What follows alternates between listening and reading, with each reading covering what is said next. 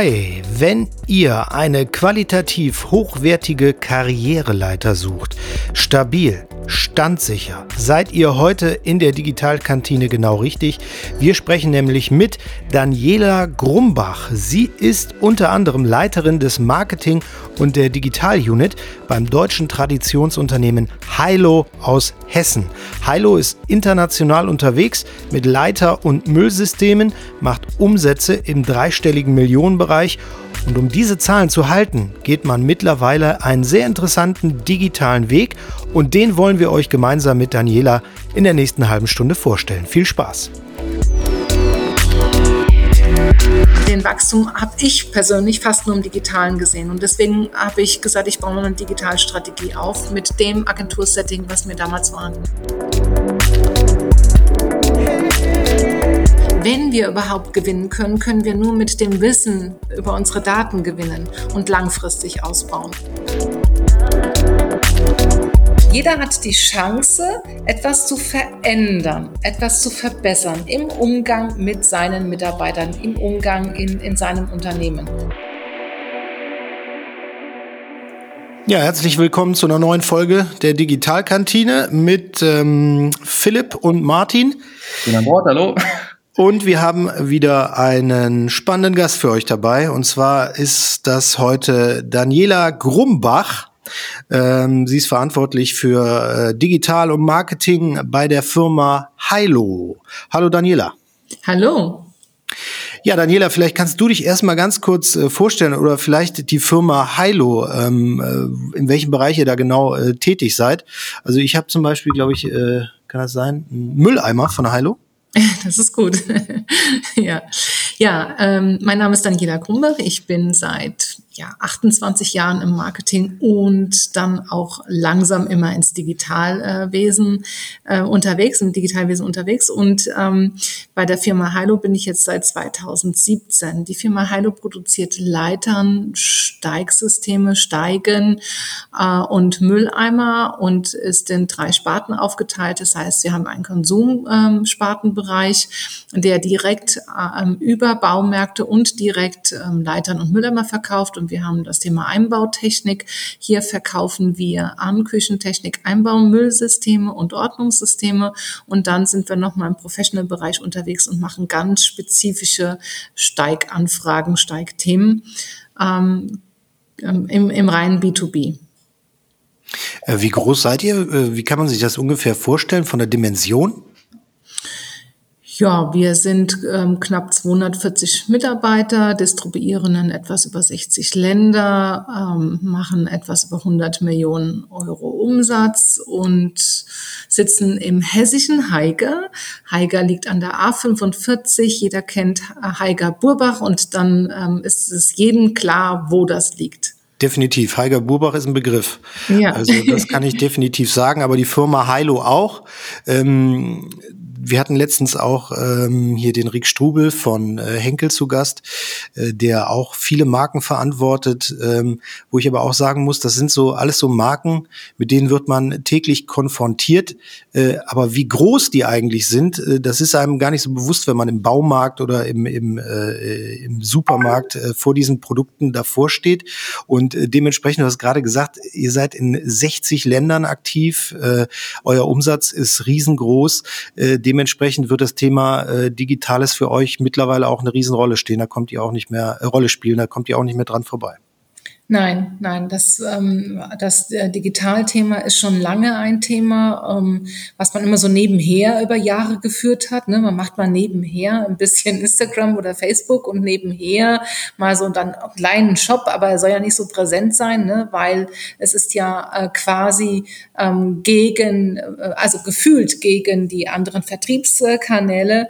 Aber das Thema ähm, hat sich eigentlich in den letzten Jahren rasant verändert.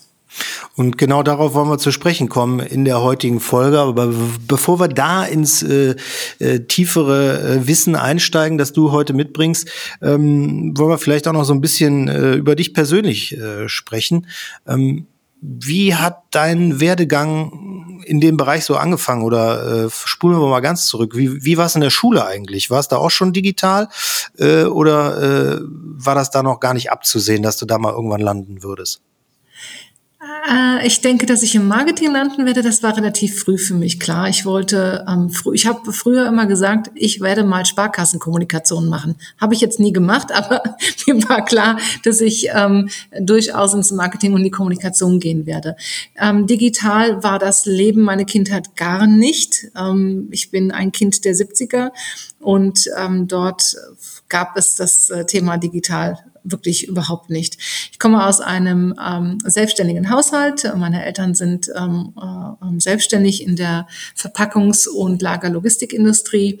Das heißt, es war, ging auch viel um die Firma, um den Aufbau der Firma und ähm, äh, bin auf dem Land groß geworden in Rheinland-Pfalz. Und äh, das war einfach so, dass man ja viel für die Firma ähm, reingearbeitet hat, also als Familie und dann seinen Weg ähm, auch gegangen ist und neben, nebenbei gegangen ist, ne, weil das ja sehr fokussiert war und ähm, ja, ganz normalen Werdelauf, Abitur gemacht, wollte dann eigentlich äh, studieren. Mein Vater äh, meinte, ich sollte jetzt erstmal eine anständige Lehre machen. Die habe ich dann auch getan. Das war eine Banklehre und ähm, bin da auch ein paar Jahre geblieben, bin dann ganz schnell ins Marketing dort rein und habe dann ein Abendstudium äh, äh, absolviert, ähm, habe dafür auch Strecke aufgenommen. Das war ja nicht so wie heute, dass man äh, Parallelstudiengänge oder Dualstudiengänge da unterstützt bekommen hat, sondern man musste schauen, was kann man ähm, für sich ähm, ne, in, äh, ja, nutzen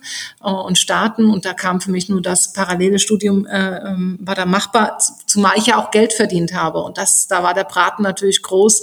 Das wollte ich nicht einfach wieder loslassen. Und nach dem Studium bin ich dann in die, auf die Agenturseite ähm, habe fünf Jahre für große Marken gearbeitet in, im Marketing, Marken, äh, Strategieberatung für Procter Gamble, sehr viele äh, Themen. Wir hatten aber auch ähm, andere Unternehmen. Und da waren Digitalthemen ich weiß noch, als wir unseren äh, Rechner bekommen haben und das erste E-Mail aufgemacht haben, also das war dann schon eine Sensation, ja. Ähm, irgendwann ist meine Reise dann von der Agentur äh, in größere äh, Landesprojekte von Thüringen ähm, hat mich das geführt. Ähm, auch da war wenig digital. Ich kann mich jetzt also außer E-Mail und ähm, dass man da schon eine andere Kommunikation äh, geführt hatte. Und ähm, dann bin ich ähm, nochmal über eine Agentur dann auch in, in das Brillengeschäft eingestiegen und da ging es dann auch verstärkt los, weil wir uns dann mit dem B2B-Shop beschäftigt haben. Also für die ähm, Optiker, ich war in der Optikerbranche, also wie können die Optiker ähm, schneller, nicht nur über den Außendienst, sondern schneller nachbestellen oder ganze Sortimente bestellen. Da haben wir den ersten B2B-Shop aufgestellt und ähm, dann weiß ich auch noch, habe ich das, den ersten Facebook-Account mit einem Azubi ähm, ähm, aufgemacht. Um Gottes Willen, da habe ich ganz schön viel Diskussionen mir einhandeln äh, müssen, wie ich sowas tun kann. Ähm, sowas braucht man doch nicht. Ähm, ja, und das hat mich dann immer wieder auch begleitet, in jedem Schritt, den ich gegangen bin, immer wieder rechtfertigen zu müssen, warum man digitaler arbeiten kann und es auch tun sollte. Was glaubst du denn, warum, also diese, diese Grundhaltung haben wir auch im Vorgespräch schon äh, drüber gesprochen, die hat, glaube ich, jeder von uns, der im digitalen Bereich arbeitet, kennengelernt, dass die Leute es ablehnen und erstmal sagen, braucht man nicht, läuft doch alles. Äh, warum tun die Leute sich so schwer mit dem Thema Digitales oder Digitalisierung oder warum macht das so vielen Leuten auch Angst? Also viele Menschen sind ja, ich arbeite ja intrinsig, das heißt, ich arbeite nach, äh, nach einer Motivationsforschung und viele Menschen sind per se erstmal etwas ängstlicher und trauen den neuen Dingen nicht so. Ne?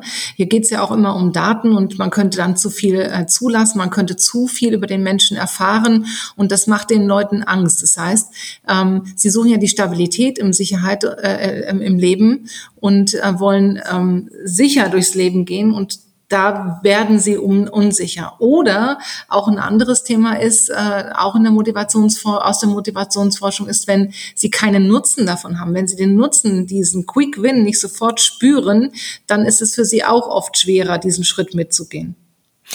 Welche Erfahrungen habt ihr denn ähm, oder du, wenn du warst ja jetzt, äh, haben wir schon gehört, in wahnsinnig vielen Unternehmen äh, unterwegs und hattest da auch Berührung mit dem Digitalen. Ähm, welche Beobachtungen hast du da gemacht, äh, wie sich das umsatzmäßig äh, zum Teil dann auch verschoben hat in den digitalen Bereich? Also wenn ich ganz kurz zurückblicken darf, also ich, ich kann jetzt von dem Optikergeschäft jetzt wenig äh, sagen, aber ich weiß noch, ich war auch an der Topfindustrie fünf Jahre und ähm, das hat sich sehr stark verschoben gehabt. Ähm, als wir damals dann auch hier eine Digital-Unit aufgebaut haben, ähm, da gab es schon auch A, neue Zielvorgaben, ja, dass man da plötzlich schon siebenstellig im Ziel gesehen hat. Und bei der Firma Heilo ist es genauso. Man, ähm, man ähm, versucht hier schon ähm, Umsätze zu generieren, weil sie A, auch deckungsbeitragsstärker sind. Es sind keine Händler dazwischen geschaltet. Ähm, und vor allen Dingen, wir haben ja auch in, der, ähm, ja, in, in diesen Online-B2C-Märkten die volle Transparenz der Preise. Und das macht es natürlich sehr, sehr schwer. Und da gilt es dann halt auch darum, den Weg für ähm, den Shop oder den, die Direct Sales so zu finden, dass das Unternehmen davon profitiert. Ohne, das ist immer so die Gratwanderung da drin, ohne dass man Handelspartner verliert. Also ja, es wirkt sich auf gesamte Umsätze, Verlagerungen oder Verschiebungen aus. Aber jetzt nicht, man kann jetzt nicht sagen, das sind 50 Prozent, das wäre völlig vermessen. Aber es bewegt sich mehr und mehr in eine neue Richtung. Ähm, wenn wir da über die digitalen oder die Digitalisierung sprechen, ist das so, ähm, dass die Digitalisierung, sage ich mal, eher online bei euch rein äh, sich abspielt oder äh, geht ihr auch wirklich an den POS? Also habt ihr In-Store-Maßnahmen, die ihr da verfolgt? Wie ist da so eure Strategie? Das würde mich nochmal interessieren. Ja, leider immer noch kein Augmented Reality. aber ähm, wir haben, 2017 habe ich ja bei der Firma Heilo angefangen. Dann habe ich erstmal eine, ähm, die strategische Markenpositionierung neu relaunched, aufgestellt, empirisch gemessen, dass er auch wirklich fix ist und belastbar ist. Und dann sind wir natürlich ins neue Branding, in das ähm, Branding ähm, über, in die Überholung gegangen und sind dann auch, was, was können wir am POS bieten? Und da war es uns dann auch wichtig, dass wir den Katalog oder die Produkte Produkte digital abrufbar machen. Ne? Das ist, äh, das war ein ganz normales iPad. Also das war uns da schon schon wichtig gewesen. Jetzt ähm, sind wir schon wieder in neuen Überlegungen, wie können wir es dann doch noch mehr am POS steuern? Ähm, welche Möglichkeiten bieten sich uns da digital ähm, direkt am POS oder durch die, ich sag mal, durch die ähm, digitale Steuerung des Kunden? Ne? Wir haben, ähm, jetzt komme ich ein Stück weit vom POS weg auf die Customer Journey zu sprechen. Mir war es immer sehr wichtig in den letzten Jahren, weil wir ja nun mal so äh, starke Handelspartner haben, wie die Baumärkte, wenn wir als Hersteller hingehen und äh, einen eigenen Shop betreiben, dann sagen die, ja, jetzt macht er ja einen eigenen Shop, das sind ja nicht unsere Umsätze. Aber es gibt nun mal sehr markenaffine Kunden, die gerne im Shop direkt auch kaufen wollen. Die wollen die Verbindung zu der Marke auch aufbauen. Und in der Customer Journey, die wir dann aufgebaut haben, war es uns immer wichtig, ich sage es jetzt mal so ganz banal, dass der Kunde, der User für sich selbst entscheiden kann, wo er kauft, beziehungsweise wo er abbiegt. Deswegen hatte ich sehr, sehr lange nach Möglichkeiten gesucht, wo wir ihn abbiegen lassen. Und ähm, das hört sich jetzt so banal an, aber im Grunde genommen haben wir eine Kooperation, um einen, einen Partner gefunden, der genau das Thema erkannt hat eine Plattform gebaut hat. Und dort können unsere Handelspartner die Aktionen, die wir fahren, sei es Produktverkaufsaktionen, ähm, sei es ähm, äh, Markenaktionen einstellen. Also wir, wir stellen die ein und er kann sie nutzen in seiner Customer Journey und wir können aus Erfahrung sagen, dass wir seinem POS 50 Prozent stärker auslasten können. Also wir können ihm 50 Prozent mehr Kunden in den POS reinschicken. Und das können wir natürlich über ähm, Google sehr, sehr gut auch messen und messbar machen. Und dann liegt es natürlich in der POS-Strategie drin, wie wir das dann dort vor Ort wieder messbar machen. Das äh, hört sich enorm spannend an. Ich kann mir vorstellen, also, dass das natürlich nicht nur auf der technologischen Ebene einige äh, Veränderungen mit sich gebracht hat, sondern auch im Team. Und da kommen wir ja eigentlich auch wieder zu deinem, äh, ja, sozusagen Steckenpferd mit der intrinsischen Führung. Kannst du da auch mal beschreiben, was das im Team vielleicht, also wie ihr da vorgegangen seid, wie ihr euch intern organisiert habt oder aber auch äh, sicherlich mit euren Handelspartnern? Wie, wie meinst du das jetzt konkret im, im Team organisiert mit Handelspartnern? Also äh, wenn du sagst, dass äh, ihr die, die ähm, Kampagnen ja auch alle ähm, konkret aussteuert, äh, mhm. gemeinsam sozusagen Hand in Hand mit euren äh, Handelspartnern oder eher die Möglichkeit dazu hat, äh, das selber vielleicht auch noch ähm, zu verfügen, wie er die einstellt, dann ähm, muss man natürlich auch Workflows wahrscheinlich im Hintergrund ändern. So stelle ich es mir zumindest vor. Also ich Ob, wünschte mir, es wäre prozessorientierter, wenn ich da ganz kurz was. Aber so ist das Live-Leben nicht, ja. Das ist dann immer sehr quick and dirty. Kunde ruft an. Ich habe gehört, hier wollen wollen machen und dann muss der Weg gegangen werden. Also ähm, das ist nicht ganz so prozessorientiert, wie man sich das äh, mehr wünschen würde. Diese Plattform, Doorboost heißt sie, ist ein Startup aus Berlin, sitzen auch in New York. Ähm, die, mit denen arbeiten wir, stellen das ein stellen die Aktionen ein und der, unser Vertrieb bietet den Kunden das dann auch an. Ja, manchmal gehen wir auch mit in die Gespräche, weil natürlich äh, auch unser Vertrieb diese digitale Leistung nicht eins zu eins verkaufen kann. Das fällt ihm auch ein bisschen schwerer. Aber die, wir mussten erstmal die interne Hürde nehmen, dass wir unseren internen Vertrieb darüber, davon überzeugen, dass er mehr Umsätze mit seinem Kunden machen kann. Und dann gehen wir in die Gespräche manchmal mit oder der, der Vertrieb geht alleine und dann ähm, wird es äh, umgesetzt. Es, äh, ja, es sind äh, kleine Prozesse, wenn ich das so sagen darf. Und bei der, bei der Digital-Unit, ähm, ich meine, ich habe ein kleines Team, ähm, äh, ein kleines Marketing-Team und dann haben wir natürlich auch geschaut, der, der, der E-Commerce ist damals so als kleiner Satellit am äh, CEO angebunden worden und dann haben wir gesagt, okay, das kommt alles da rein, das kommt die Digital-Unit, wie bauen wir SEO auf, das müssen wir ähm, extern leisten. Wir haben natürlich ähm, ein sehr, sehr gutes und also gut funktionierendes Agentur-Setup. Auch hier gab es sehr viel Veränderungen ich sage immer, People machen Business, ne? Und ähm, das muss äh, nicht nur vom Nasenfaktor, sondern auch inhaltlich von der Strategie passen, ähm, dass die Agenturen mit dem Unternehmen dann diese Schritte nach vorne gehen. Das heißt, wir sind immer noch sieben Leute, mehr nicht. Ähm, und haben, ich muss jetzt mal gerade durchzählen, ich glaube, acht Agenturen am, am Start. Aber wenn ich das so höre, dann klingt das so, als würdest du ja quasi, äh, ich sagte jetzt mal ganz äh, martialisch, einen Zwei-Fronten-Krieg führen irgendwo. Also was das Digitale zumindest äh, angeht. Einmal musst du in-house-mäßig überzeugen, dass digital äh, der Weg ist, auf dem äh, Umsatz zu holen ist.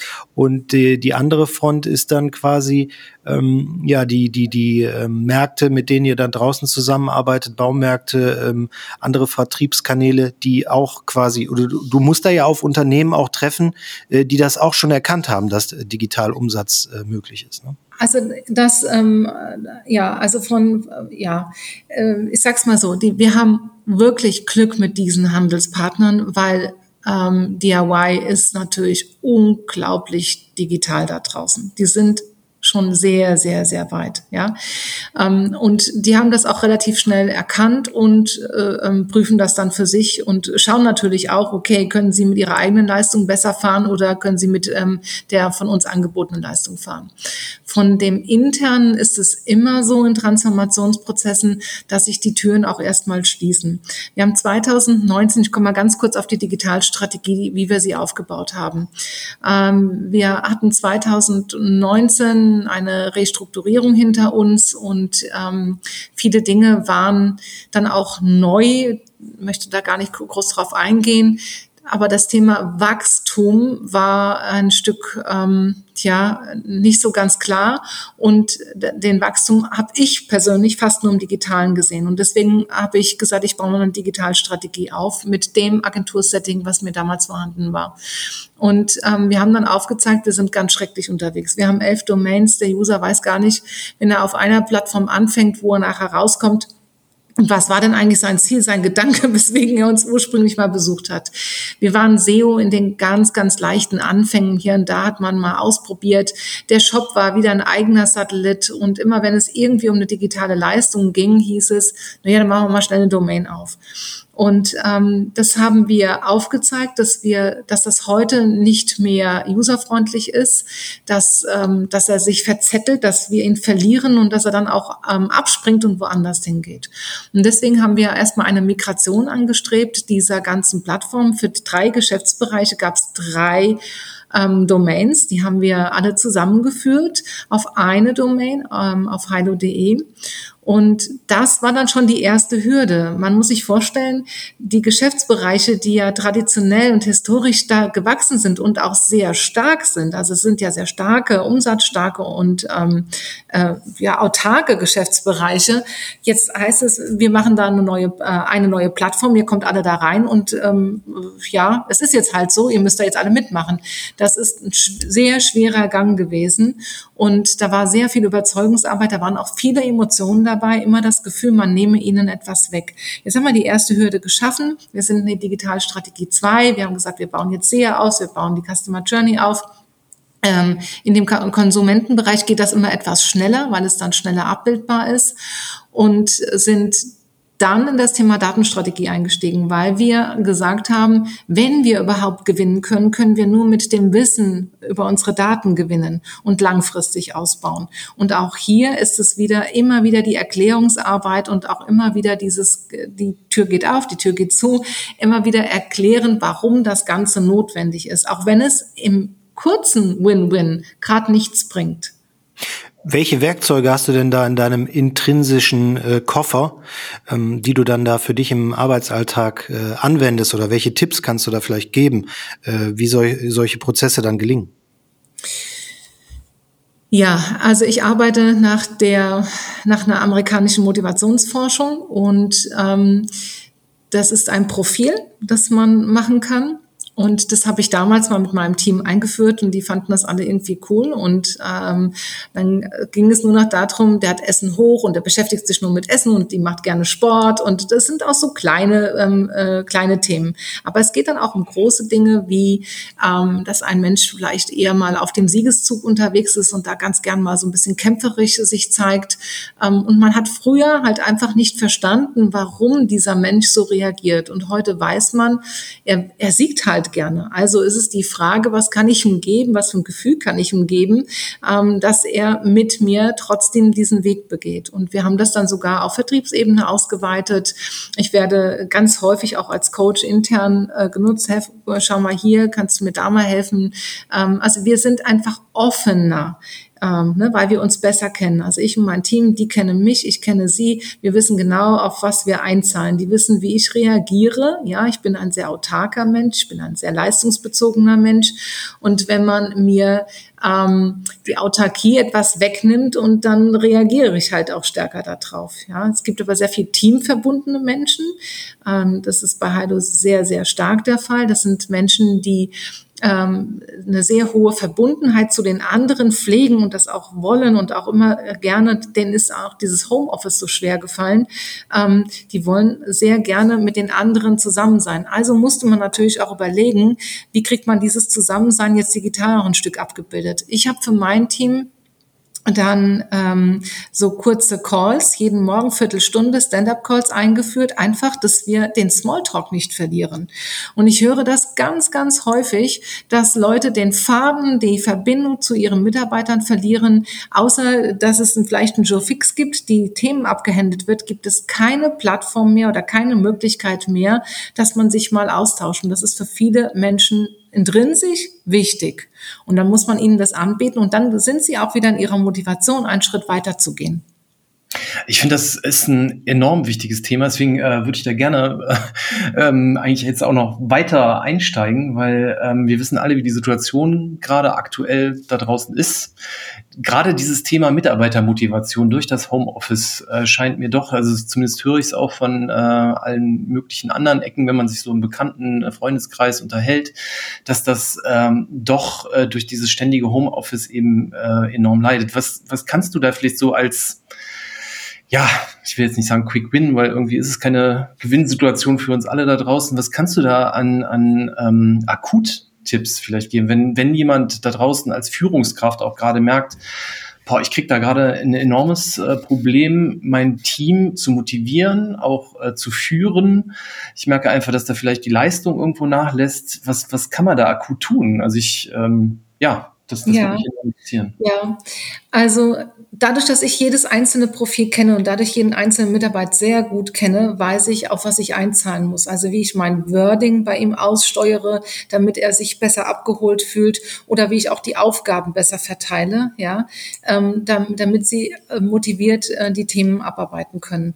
Ähm, ich, ich kann nur jedem empfehlen, seine Mitarbeiter besser, ähm, besser kennenzulernen, besser verstehen äh, zu, zu können. Weil wenn ich verstehe, wie er tickt, wie er wirklich tickt, dann kann das eine Synergie werden. Das heißt, das muss aber auch für die Führungskraft ist es anstrengend, weil man sich ja darum bemühen muss, zu verstehen, was dahinter ist. Jetzt, ähm, wenn man das nicht kann, dann macht man es wie immer, man geht in den Austausch miteinander. Und der Austausch sind Stand-up-Calls, sind Möglichkeiten, wo die Leute sich treffen können zum Kaffee, zum, zum Lunch, zum whatever, um sich auszutauschen. Und zwar nicht nur über das Business, sondern über die Alltagsthemen, die ja auch da sind. Kannst du uns vielleicht mal ähm, konkret, ähm, also ich kenne dein Modell natürlich, mit dem du ähm, etwas, ähm, also mit dem du arbeitest. Ähm, kannst du uns nochmal konkret ähm, beschreiben, wie beispielsweise Mitarbeitertypen sein können, wie ich vielleicht am besten reagiere, wenn ich äh, den Typen A habe, wie ich den, wenn ich den Typen B habe, wie reagiere ich dann? Ja, jetzt äh, die, die Profile haben ja sehr, sehr viele Lebensbedürfnisse und die arbeiten in Korrelation. Aber wenn jemand wirklich ein hohes Bedürfnis nach äh, Zuwendung zu anderen Menschen hat, eine hohe Teamorientierung hat, dann ist es wirklich sehr wichtig, diesen Menschen die Möglichkeit zu geben, dass er im Austausch zu den anderen äh, ist. Ein Mensch, der auf der anderen Seite dieses Lebensbedürfnisses steht, nämlich in der Autarkie, in der Unabhängigkeit, unabhängig autonom arbeiten zu wollen, den lasse ich auch mal den Rückzug und quetsche ihn nicht ständig in irgendeine Teamsituation rein, in das Wir-Gefühl, weil der das nicht haben kann. Der ist lieber ähm, zurückgezogen am Abarbeiten und sagt, ich arbeite dir das ab, ich liefere dir meinen Beitrag äh, für das Team, aber lass mich bitte arbeiten. Und wenn man das weiß, dann kann man sehr, sehr genau darauf eingehen. Es gibt Menschen, die haben eine hohe soziale Akzeptanz, einen hohen Anerkennungswert. Denen ist ein, ein, die, ähm, die, die Kritik, dass die wertschätzend ist, dass die wohl formuliert ist, sehr wichtig. Da kann man nicht so schnodrig sagen, hast du falsch gemacht, sondern warum hat man das falsch gemacht? Wie kann man das verbessern? Ähm, während die andere Seite dann sehr selbstsicher rüberkommt und sagt, ja, danke, äh, ist, ist okay, vielen Dank. und man weiß dann, aha, für den ist die Kritik einfach da, um ja das mitzunehmen. Der andere geht aber mit Kritik ganz, ganz vorsichtig äh, äh um. Und genauso geht es um Konfliktbereitschaft. Es gibt Menschen, die sind auf einem hohen Vergeltungsbedürfnis unterwegs das ähm, Rache, Vergelten, sich vergleichen wollen, permanent so im Siegesmodus zu sein. Und das sind oft aggressivere Typen. Wenn ich diese aggressivere Typen, wie, wie führe ich die? Die kann ich nicht mit, dem, mit der Harmonie führen, mit der Gegenseite. Dann kriegen die wirklich, dann, das, dann fühlen die sich immer mehr adressiert. Also muss ich schauen, wo ich ihnen möglicherweise in einem anderen Lebensbedürfnis stärker ab, äh, ähm, ja, ähm, mehr Nutzen äh, zufüge. Ich habe eine Kollegin, die hat ein hohes Vergeltungsbedürfnis und die sagt dann immer, pass auf, ähm, ich möchte dich jetzt nicht angreifen, okay? Ich versuche es ganz neutral dann zu formulieren, dass sie das nicht als Angriff ähm, ähm, mitnimmt.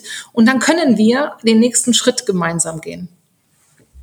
Es ist natürlich auch, also ähm, ich kann mir das im, im äh, sag ich mal, persönlichen Umgang sehr, sehr einfach vorstellen. Oder ja, selbst da ist es ja kompliziert.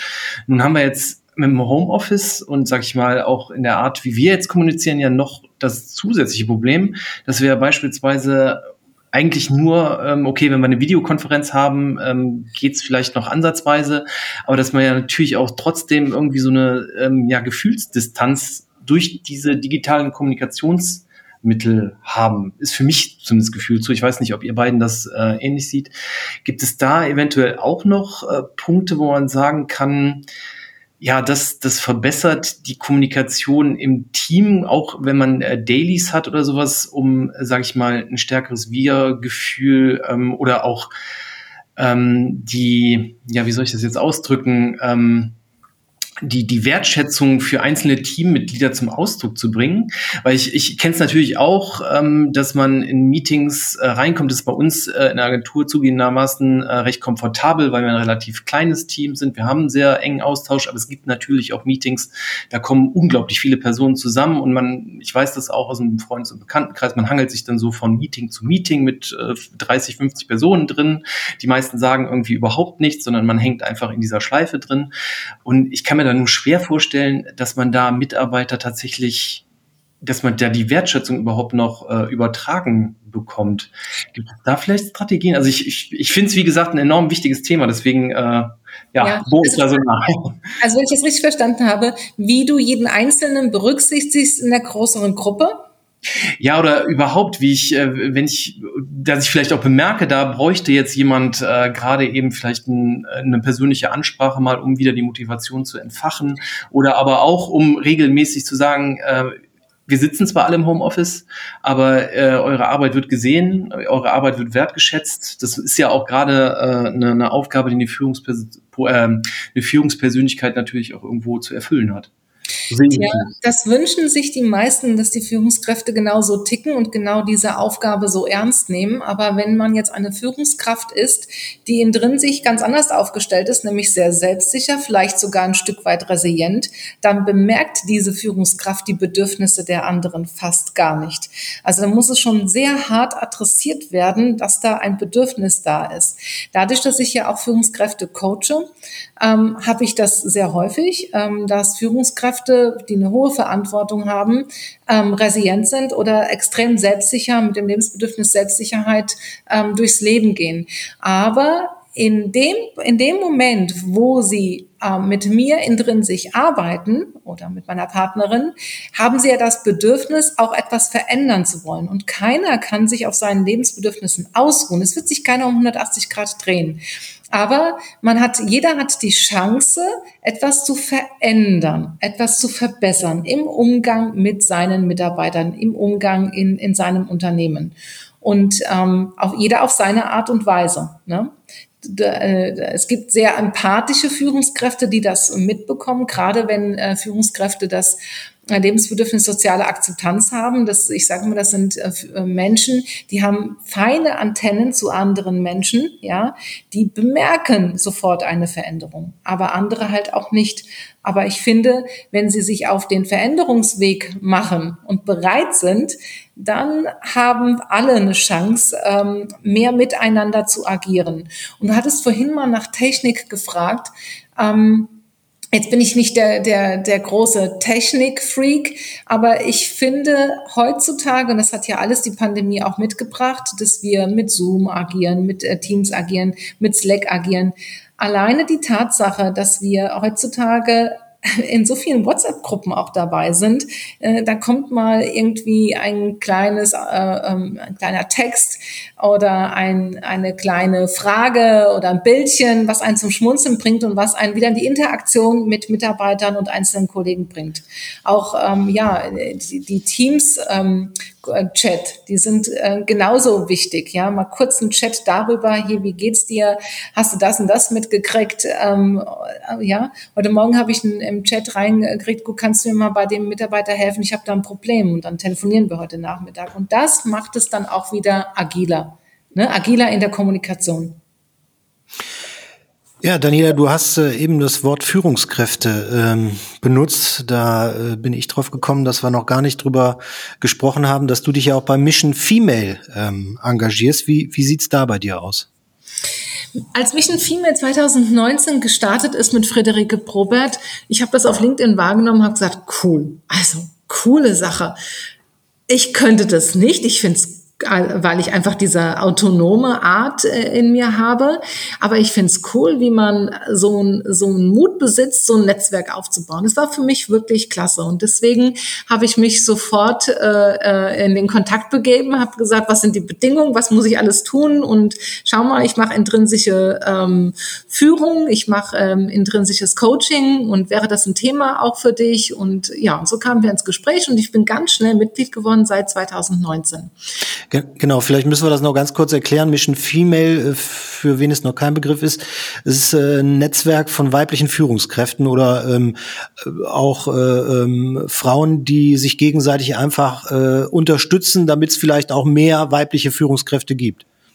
Genau, also ähm, Mission Female hat sich ähm, erstmal gegründet und wir haben dann auch gemeinsam, das macht Friederike immer ganz gut, ähm, gemeinsam immer mehr die Ziele qualifiziert. Was haben wir dann für ein gemeinsames Ziel? Und dieses Jahr ist auch fokussiert das Ziel, Frauen stärker auf die Führungsebene äh, zu bringen und sie zu supporten. Und dafür braucht es Reichweite, dafür braucht es mehr Kommunikation und auch einen Rückhalt. Und ähm, ich genieße das Netzwerk insofern, dass ich einfach neue Impulse bekomme, ähm, Dinge, mit denen man sich gar nicht beschäftigt, Leute, die ein ganz anderes Business machen, finde ich total spannend. Austausch, den man so vielleicht ähm, nicht erhalten würde. Ähm, und es gibt spannende Weiterbildungen, Seminare, ähm, Austausch, äh, äh, Plattformen, wo man einfach mal in den Call abends gehen kann, kann mal zuhören, kann mitreden. Man hat aber auch die Möglichkeit, wir haben so eine riesen WhatsApp-Gruppe, einfach mal ein Thema reinzugeben und zu sagen, ich brauche, ich suche, wer kann mir kurz helfen? Und dann äh, äh finde ich es immer schön, wenn die WhatsApp-Gruppe dann explodiert und äh, richtig tolle Antworten da kommen. Friederike Probert tut alles, dass wir sichtbarer werden, dass wir dass wir draußen einfach ähm, mehr Klarheit, mehr Transparenz bekommen und äh, wahrgenommen werden. Klingt auf jeden Fall ähm, sehr gut. Wir hatten ja auch schon einige ähm, Gäste ähm, aus eurem Netzwerk hier bei uns. Die Gespräche äh, machen immer großen Spaß, so wie das Gespräch ähm, mit dir heute. Ähm, ich habe mal so ein bisschen auf die Uhr geschielt. Wir sind natürlich wieder über die Halbstundengrenze drüber ganz locker gegangen, Martin. Ähm, deshalb von mir noch eine letzte Frage jetzt in deine Richtung, Daniela, ähm, was so gerade dein größtes Projekt ist, an dem du gerade arbeitest, ähm, was dich jetzt in nächster Zeit ähm, richtig fordern wird. Also bei Hilo bleibt es die Datenstrategie, ähm, dass wir da in den nächsten Schritt kommen. Ähm, wir sind gerade an der Datenbereinigung, an so einem sogenannten Golden Record dran. Das ist schon eine große Sache. Und persönlich bin ich ja an meine, ähm, ja, an meinem Thema dran, immer mehr äh, Führungskräfte, ähm, Workshops zu gestalten für Führungskräfte, für Teams, ähm, um einfach den Leuten die Möglichkeit zu geben, sich zu stärken und ihr Umfeld zu stärken und ähm, ja, erfolgreich durchs Leben und vor allen Dingen hochmotiviert durchs Leben zu gehen. Ja, da wünschen wir dir für die Ziele, die da jetzt anstehen, äh, eine Menge Kraft. Bleib auf jeden Fall gesund, viel Erfolg und von meiner Seite aus nochmal ein dickes Dankeschön, ähm, dass du dir die Zeit genommen hast, äh, in der Digitalkantine dabei zu sein und äh, dich mit uns heute und mit den Leuten, die es hören werden, draußen auszutauschen. Danke, Daniela. Ich danke euch. Herzlichen Dank. Hat Spaß gemacht. Das fand ich auch. Ich danke natürlich auch. Vielen Dank, Daniela.